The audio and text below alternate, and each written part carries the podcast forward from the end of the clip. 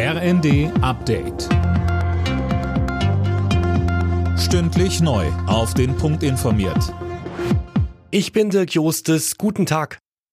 In elf Bundesländern hat es heute früh Razzien in der Reichsbürgerszene gegeben. Die Bundesanwaltschaft ermittelt gegen rund 50 Verdächtige, weil sie eine Terrorvereinigung gebildet und einen Staatsstreich geplant haben sollen. Sönke Röhling, wie konkret waren die Planungen denn?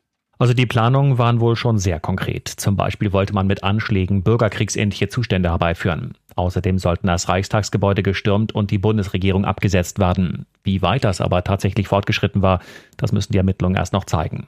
Unter den Verdächtigen ist auch eine frühere AfD-Bundestagsabgeordnete, die aktuell Richterin in Berlin ist. Außerdem sollen ehemalige und auch aktive Elitesoldaten für die Gruppierung Nachwuchs angeworben haben. Der Schutz der kritischen Infrastrukturen steht heute auf dem Programm der Bundesregierung. Innenministerin Faeser stellt einen Gesetzentwurf vor. Dabei geht es unter anderem um einen besseren Schutz vor Cyberangriffen oder Sabotageakten auf die Energieversorgung oder das Bahnnetz. China lockert seine strenge Null-Covid-Politik. Die neuen Regeln sehen unter anderem vor, dass Infizierte ohne oder mit milden Symptomen sich generell zu Hause isolieren können, statt in staatlichen Lagern. Außerdem soll es deutlich weniger verpflichtende Corona-Tests geben.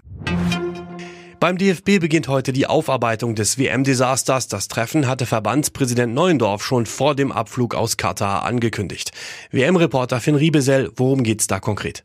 Also zum einen will er mit seinem Stellvertreter Hans-Joachim Watzke und Bundestrainer Hansi Flick über die sportliche Leistung sprechen. Da soll Flick ihm eine Analyse vorlegen.